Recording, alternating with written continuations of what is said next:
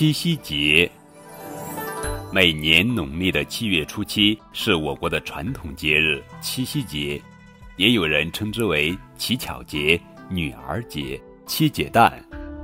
它起始于汉朝，在这一天，少女们会组织一些十分有意义的活动，比如说穿针乞巧、喜珠应巧、投针验巧、众生求子、供奉摩诃勒。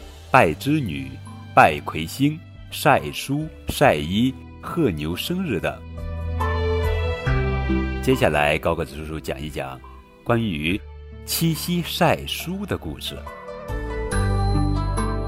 七月初七晒书的习俗最早起源于东汉时期的崔复，在《四民月令》中记载：七月七日，遂。作曲及模具，是日也，可和蓝丸及暑期丸，铺经书及衣裳，作干裘，彩绘而也。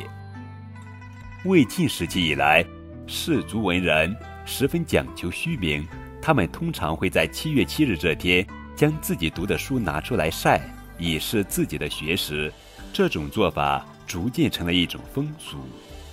也有一些书中记载，当年司马懿因为自己位高权重，深受曹操猜忌。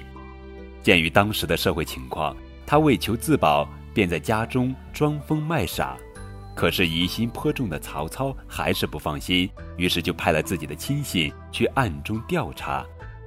正当七月七日这天，曹操的亲信到司马懿家中调查，发现装疯卖傻的司马懿。正在家中晒书，于是便回去禀告了曹操。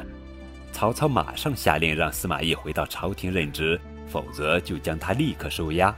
司马懿闻讯，只好乖乖回到朝廷。后来就演变成了七月七日晒书的习俗。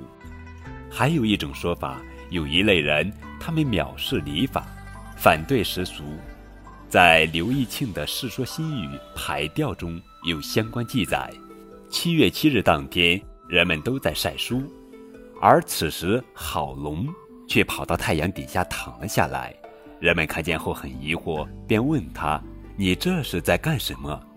他回答道：“我在晒书。”他用这样的方式来表示自己藐视七夕晒书的习俗，同时也是在炫耀自己的满腹经纶、学富车晒肚皮，就等于晒书。